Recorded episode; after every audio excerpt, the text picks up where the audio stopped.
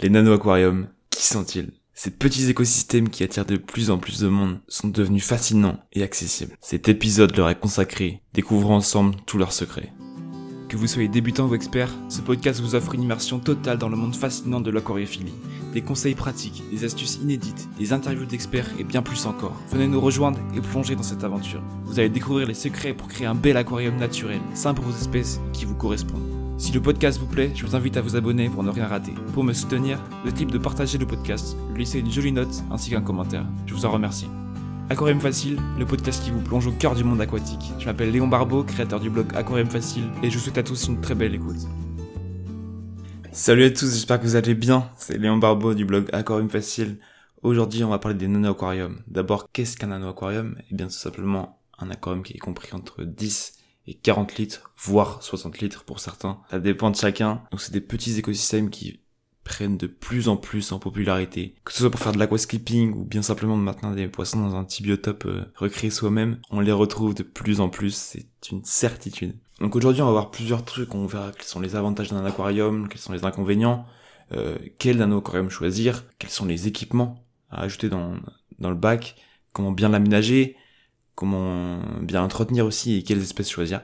Donc voilà, vous aurez tout sur les aquariums. Commencer avec les avantages d'un aquarium, donc ils sont, ils se comptent au nombre de 3. Donc pour commencer le prix, donc les nanoquariums ils sont moins coûteux parce que tout simplement ils sont plus petits. Les équipements ils n'ont pas forcément besoin d'être aussi performants euh, pour un bac de 300 litres. Donc forcément le prix se réduit. Et c'est pas tout parce qu'il va aussi avoir la consommation électrique qui va être plus réduite et la consommation d'eau parce que les changements d'eau vont être moins importants. Enfin je veux dire à chaque fois le changement d'eau 20% d'un 30 litres, c'est pas la même chose que 20% d'un 400 litres. Ça coûtera un peu moins cher en eau aussi. On a ensuite l'accessibilité. Euh, les aquariums, ils demandent forcément des connaissances euh, extrêmes. C'est-à-dire qu'on va pas forcément besoin d'équipements plus complexes qui vont être plutôt réservés aux bacs plus volumineux. Et on a enfin la liberté. Donc un aquarium, on peut facilement lui trouver une place dans une maison. Il demande moins d'espace et il est plus facile à installer. Mais en contrepartie, on a aussi des désavantages. Donc il faut savoir que plus le volume d'eau est faible, plus l'aquarium est sensible aux variations, que ce soit de température, de qualité d'eau, de pH, de dureté, bref, tout ce que vous voulez. Donc une petite erreur dans un aquarium peut vite entraîner une catastrophe, tandis que dans un volume plus conséquent, et eh ben, cette petite erreur serait compensée par le plus gros volume d'eau. Donc c'est pour ça qu'il va être indispensable de bien surveiller votre aquarium, bien surveiller ses paramètres et faire attention que tout va bien. Donc quel nano-aquarium choisir? La première étape, ça va être la sélection du bac. Il va falloir choisir un bac adapté à vos besoins. Quand je dis à vos besoins, c'est les besoins des poissons et leurs exigences.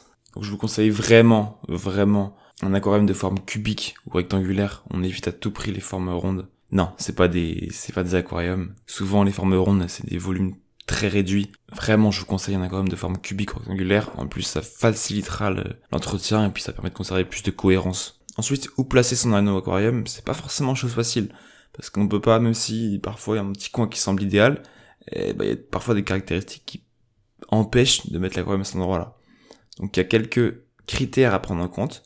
Il faut pouvoir avoir de la place autour de l'aquarium pour pouvoir le nourrir, nourrir vos poissons et entretenir l'aquarium. Il faut aussi éviter de placer l'aquarium sous une fenêtre ou sous un endroit qui a la lumière directe du soleil et de l'extérieur. Sinon ça peut favoriser les alques. Ensuite, il faudra aussi disposer l'aquarium dans un endroit de préférence au calme, à proximité aussi d'une prise électrique, parce que l'aquarium ça demande un branchement électrique, sinon vous risquez d'avoir un petit problème. Euh, il faut passer même sur un support qui va être étanche, résistant et plat. C'est très important. Donc il y a des meubles qui sont spécialement conçus pour nano aquarium si vous voulez. Il faut aussi garder un équilibre en évitant de placer votre aquarium près d'une source de chaleur ou d'une source de refroidissement. Donc voilà, c'est quelques critères à prendre en compte qui sont importants, mais le critère principal c'est vraiment de tenir compte des espèces que vous souhaitez maintenir et de leurs exigences on a des poissons qui pourront pas être maintenus dans un aquarium de moins de 60 litres.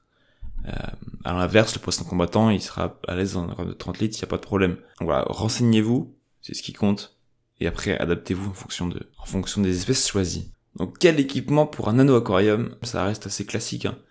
Euh, il y a six équipements indispensables, ça va être le filtre, qui permet de maintenir une, eau propre en éliminant les déchets et les toxines, il va filtrer l'eau, il va l'oxygéner aussi.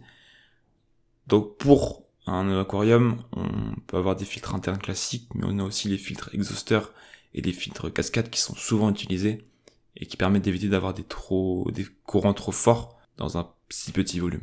On a ensuite le chauffage. Donc le chauffage, il va falloir absolument euh, l'associer à un thermomètre pour vérifier qu'il fonctionne bien. La plupart des espèces que vous aurez en aquarium, ils vivent dans, dans des eaux chaudes, dans la nature. Donc voilà, il va falloir chauffer euh, votre aquarium. Bien qu'il y a quand même pas mal d'espèces qui peuvent vivre à la fois en eau tempérée et en aquarium. Donc ça reste quand même possible.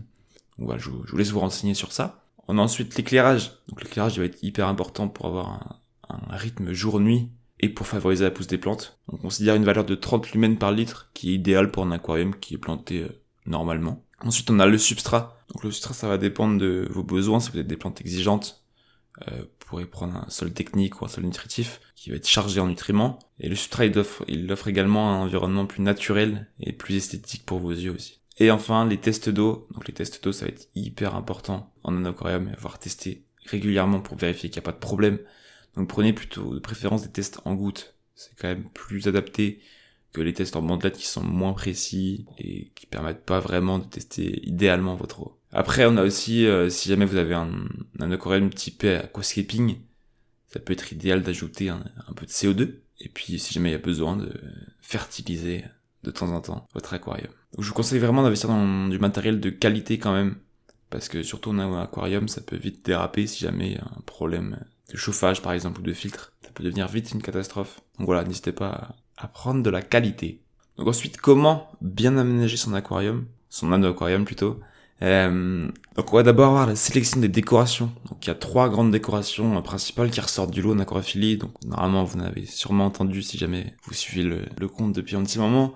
Donc on va avoir les racines, les roches et les plantes. C'est les trois décors incontournables donc euh, pour les plantes, choisissez des plantes qui vont être adaptées à la taille d'un aquarium. On évite des plantes qui vont prendre toute la place et qui, demandent beaucoup d'espace. Après, libre à vous de créer des contrastes de taille, de forme, de couleur, selon tout ce que vous voulez. Pour citer quelques noms euh, classiques qui sont utilisés en, en, aquarium, on a la, la Nubia Nana, on peut avoir la Cryptocorine parva, on peut avoir euh, Eleocharis mini, on peut avoir Hemianthus calitrichioides, par la mousse de Java, ou le Jiwa, la Rotala, bref, il y a une liste assez, assez complète donc euh, voilà, préférez mettre les grandes plantes à l'arrière-plan et à l'inverse les plantes qui être plus petites euh, vers l'avant. Donc on a ensuite euh, les racines et les roches qui permettent d'ajouter une touche plus naturelle. attention à certaines racines, si jamais elles sont trop chargées en tanin, elles peuvent colorer votre eau.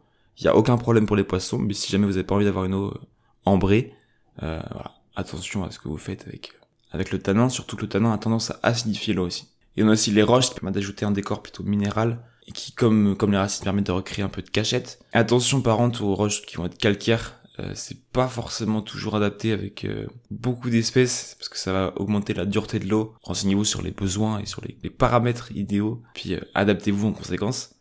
un truc qui est possible, c'est que les racines et les roches, c'est de laisser dépasser, pareil avec les plantes. Hein.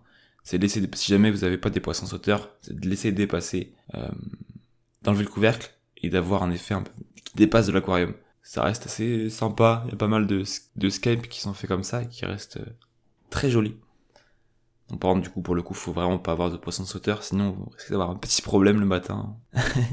Après, bien sûr, personnaliser expérimenter comme vous souhaitez.